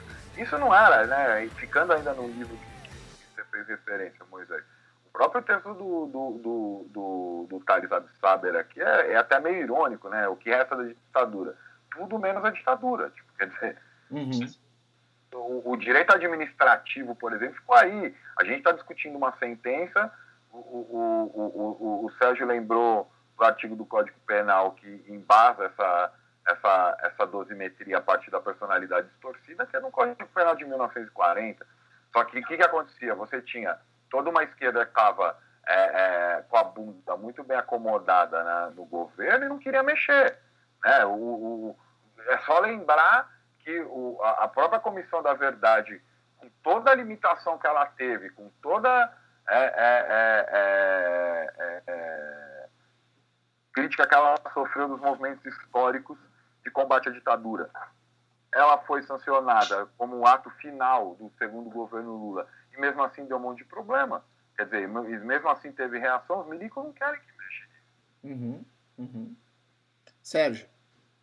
É, eu acho que a convergência que entra aqui é entre exatamente o que eu poderia chamar, um certo eufemismo, uma ponta solta, né? Ou seja, eu estou chamando de ponta solta aqui essa, essa esse deixa para lá, vamos redemocratizar como dá e deixa para lá esses problemas, uhum. que fica ali assombrando para alguém conseguir retomar alguma hora, e a construção do que é esse alguém que é capaz de retomar isso. Uhum. Que aí eu acho que novamente a gente entra naquele ponto que a gente falou antes de como como algumas energias que foram é, desrepresentadas em 2013 terminaram se convergindo no, no antipetismo. Uhum. Acho que historicamente é isso. O Bolsonaro ele é capaz de, de puxar essa ponta solta e politicamente contemporâneo ele, ele, ele é capaz de ser o para-raio do antipetismo, uhum. né, de, de, fazer convergir sobre si essa figura. É, é, é, hoje, hoje que sai, hoje ele é o candidato, assim, não, não sei se vocês discordam de mim, mas me parece que ele é o candidato do antipetismo nesse momento. Sim, claro. E eu acho que é, é isso. Que tem uma, por, isso, por, isso, por isso que me preocupa mais as figuras de convergência. Né? Você tem umas duas situações que, não, que têm gênese histórica distinta, relativamente distinta, embora com alguns pontos ali, e que então, se formam ali num, naquele tipo de cenário de tempestade perfeita. É, eu, eu, eu acho que, é para mim, assim, o que, o que fica de lição, só que o problema quando a gente fala de lição é, é que Lição é sempre quando já não dá mais, né? A gente fala, ah, daí fica lição, né? É, é, quando não dá mais pra fazer nada, né? O nome disso antigamente, Moisés, era, era saldo, saldo organizativo. tá bom. Ótimo, ótimo. O que fica disso aí é, é digamos assim, ó, é, não adianta tu construir né, um governo de esquerda com resultados palpáveis, com uh, ah, 80% de aprovação popular, né, com uma série de coisas, se tu não tocar em alguns pontos delicados né, de, de persistência do fascismo, que a qualquer momento podem, uh, numa conjuntura virada, tal como aconteceu muito rapidamente no Brasil, e se acreditava impossível, quer dizer, os caras quando colocaram a Dilma. Desculpa, agora eu vou, vou, vou ser tremendamente opiniático nisso que eu vou falar, tá? Mas quando colocaram a Dilma, que é uma incapaz politicamente, assim, que é uma, uma nulidade política para ser candidato, candidata em 2014, podendo colocar o Lula já naquele momento, eles revelaram que achavam que ia permanecer a política em baixa pressão uh, 2000 e 2015 em diante, uh, de tal maneira que a Dilma pudesse seguir tocando, né? Então, assim, uh, acho que é, rapidamente a conjuntura virou, né, de uma maneira que era imprevisível para esse pessoal que colocou a Dilma lá. E esse saldo, esse, esse resto fascista, que era tido como irrelevante e sem capacidade de influência, começa a galgar apoios, começa a, a, a viralizar. Né? Acho que felizmente não são maioria, mas começa a produzir um efeito de, de, de pressão na esfera pública né? porque não se fez um trabalho decente naquele período, porque não se queria desagradar ninguém naquele período conciliatório. Né? De, penso, por exemplo, na questão da Comissão da Verdade que o, que o Acácio mencionou. Né? Então, acho que hoje a gente tem, assim, claramente o quanto é necessário. Se tu deixar isso aí continuar existindo, um dia isso aí vai te atacar. É, mas aí eu acho, viu, Moisés, que assim, primeiro, é, eu, eu não sei, por exemplo, e aí nem, ninguém sabe, não dá para saber, que, sei lá, se fosse uma pessoa, né, para usar o termo que você colocou, é mais competente que a Dilma, se isso ia ser diferente. Uhum. Porque o que eu acho que o problema maior, pelo menos para mim, é assim, movimento social não pode ser governo, entendeu? O movimento uhum. social tem que ser movimento social, cara. O movimento social tem que estar tá fora, tem que ter uma pressão. Ah, para mim, a, a grande qualidade do MPL no, momento em 2013 foi assim, cara, Haddad, pega as suas planilhas e enfia no rabo. A gente não quer ver planilha, a gente quer baixar tarifa. Como você vai fazer isso é um problema seu, você que quis ser governo, não fui eu. Né? Então, é, é, eu acho que a primeira questão que se coloca aí é isso, assim, foi essa para usar um, um, termo né, do, do, do, famoso Introdução à Vida Não Fascista do, do, do, do Foucault para apresentar a versão inglesa do Antiédipo, assim, existiu um, um, enamoramento do poder, eles se apaixonaram pelo poder e aí perdeu, entendeu? E aí não tem, não tem volta, fica por aí mesmo. E isso num, num primeiro ponto. E no segundo ponto é, é eles estavam cumprindo o papel, entendeu? Estavam cumprindo o papel que era de contenção mesmo das forças que saíram da, da chamada abertura política, né, que foi daquele jeito, lenta, gradual e segura. É, e tentando tapar o sol com a peneira, porque é, acho que uma das leituras que eu acho bastante equivocada sobre o que acontece hoje com esses grupos, que eu concordo com o Sérgio, né, é, foram catalisados aí pela figura do Bolsonaro como o candidato do antipetismo, é que as figuras estavam todas aí. Sabe, é, o ECA foi, foi, foi, foi sancionado em 90, em 93, se eu não me engano, já tinha é, projeto de, de emenda constitucional para redução da moralidade penal. Bastava ter qualquer caso mínimo, assim, de, de bem excepcional, tipo um caso Champinho ou coisa do tipo, para os caras encherem a Paulista pedindo redução da moralidade penal. Eu, eu sempre gosto de usar como exemplo o caso Champinho, porque eu lembro, assim, era Hebe Camargo, Rabino Henri Sobel, na, em cima do, do caminhão na Paulista pedindo redução da moralidade penal. É, em 2006, quando estourou a ação penal 470, o, o Dória, que à época ainda não era político como hoje, estava lá com o tal movimento Cansei. Uhum. Quer dizer, é, é, é, esse, esse chorume de direita sempre, tava, sempre teve escorrendo por esse lixo mal tapado aí, maltratado da ditadura militar. Uhum. Né? É que aí o quadro virou e os caras ganharam palco, entendeu? Mas uhum. é, é, é, e eu não acho, eu acho que assim, para fechar a questão é, eu não acho que teria sido nenhuma ação de governo que mudaria isso. Uhum. É, eu acho que, por exemplo, a gente perdeu uma oportunidade muito interessante quando as lutas que explodiram no final do século XX né, olharam mais para Porto Alegre, nada contra Porto Alegre, e menos para Chiapas. Quer dizer, olharam mais para o programa do Fórum Social Mundial e aquela bobageira de altermundialismo e tentativa de construção de governo democrático popular e as caralho quatro, né, do que de fato de uma luta é, de, de combate ao que estava sendo produzido ali, que era essa nova subjetividade, que é essa subjetividade do neoliberalismo. A gente não pode esquecer que, na época, a, o máximo da crítica que a esquerda conseguia fazer ao neoliberalismo era dizer que ele era o grande projeto do consenso de Washington. Eles não estavam, não sacaram naquele momento que um novo estilo de vida estava sendo produzido e as pessoas estavam adorando isso. Uhum. E, inclusive as classes populares, entendeu? Quer dizer, é, é muito difícil. É, é, é teve coisas que estão em torno de junho que mereciam ser mais é, conversadas, como por exemplo os rolezinhos.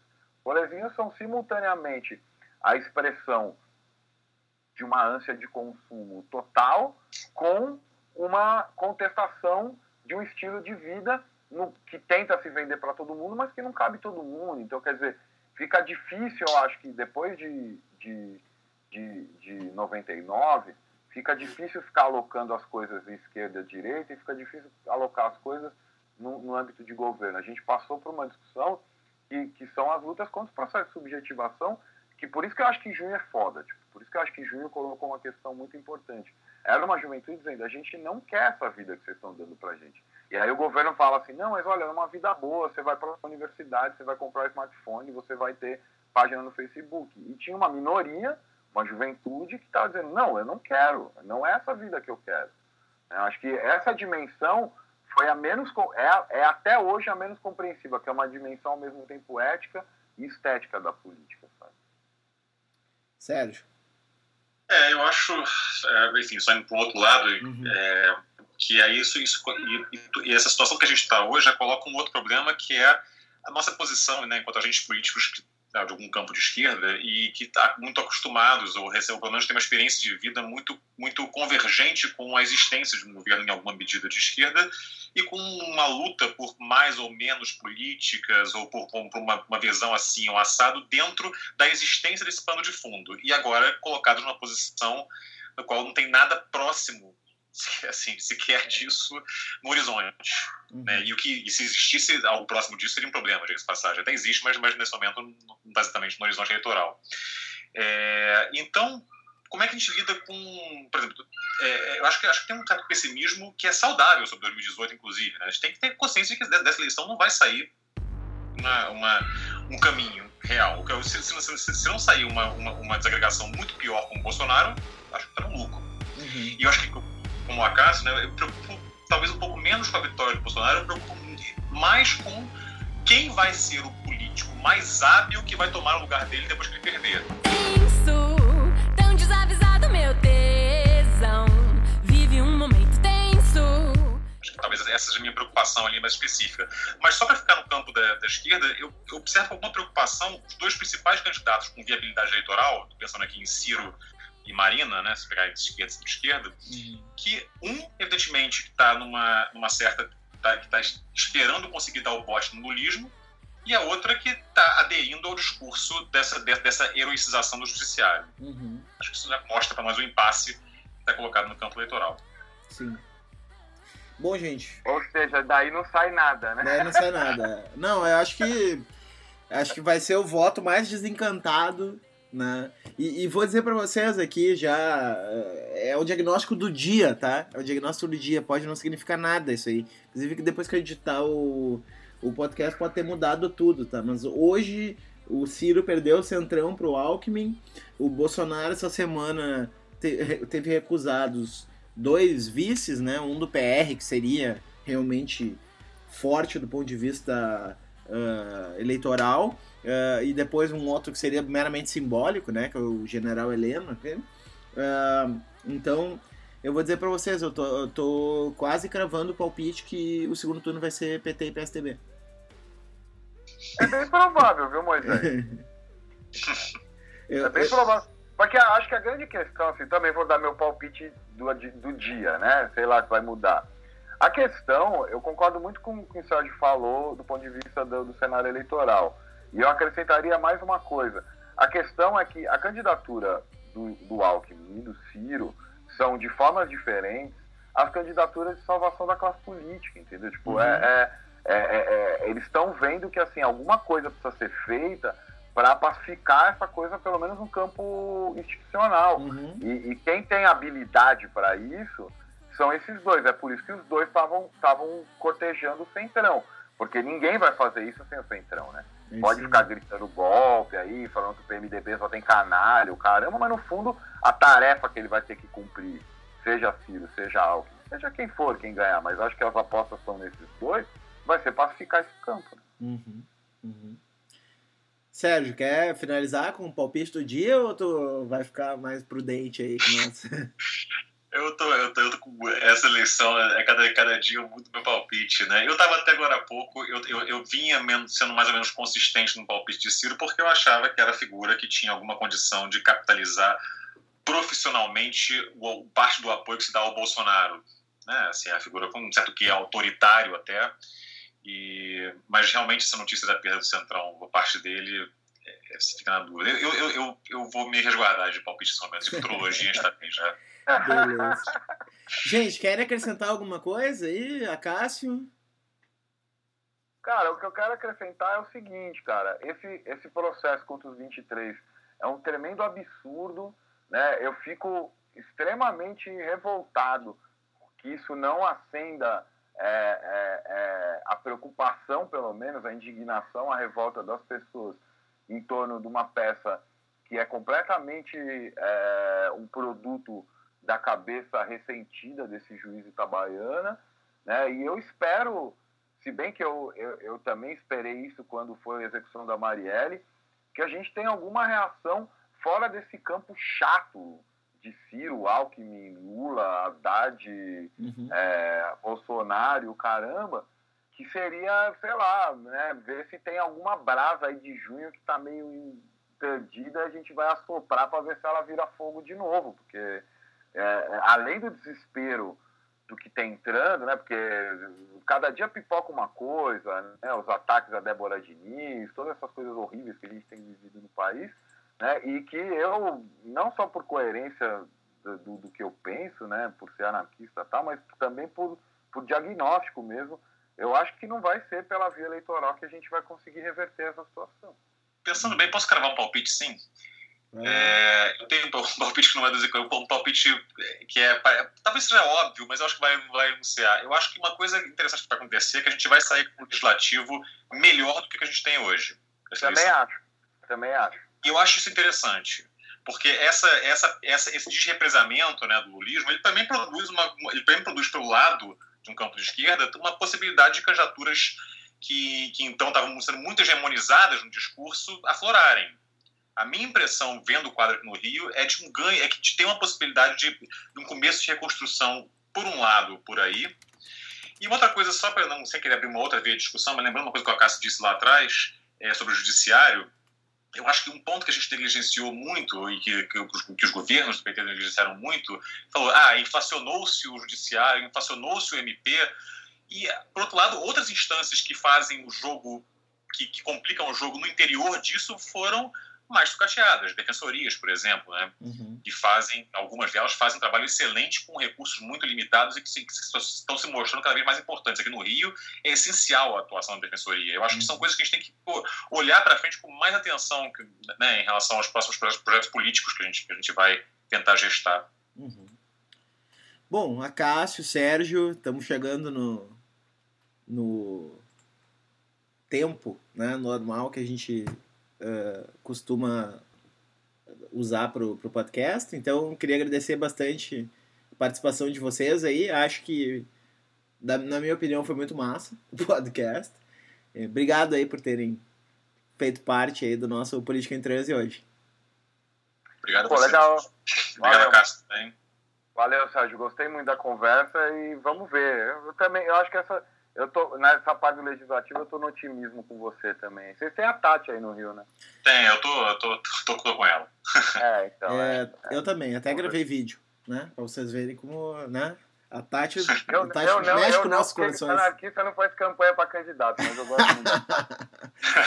então tá. Galera, vocês sabem onde achar o nosso podcast. É Transi Podcast no, na plataforma SoundCloud. Você pode baixar no seu agregador de podcasts procurando por Transi, né? ou também pode uh, nos curtir no Facebook, Transi Hub, HUB, ou no Twitter também, TransHub, arroba TransHub. Beleza, até a próxima, valeu!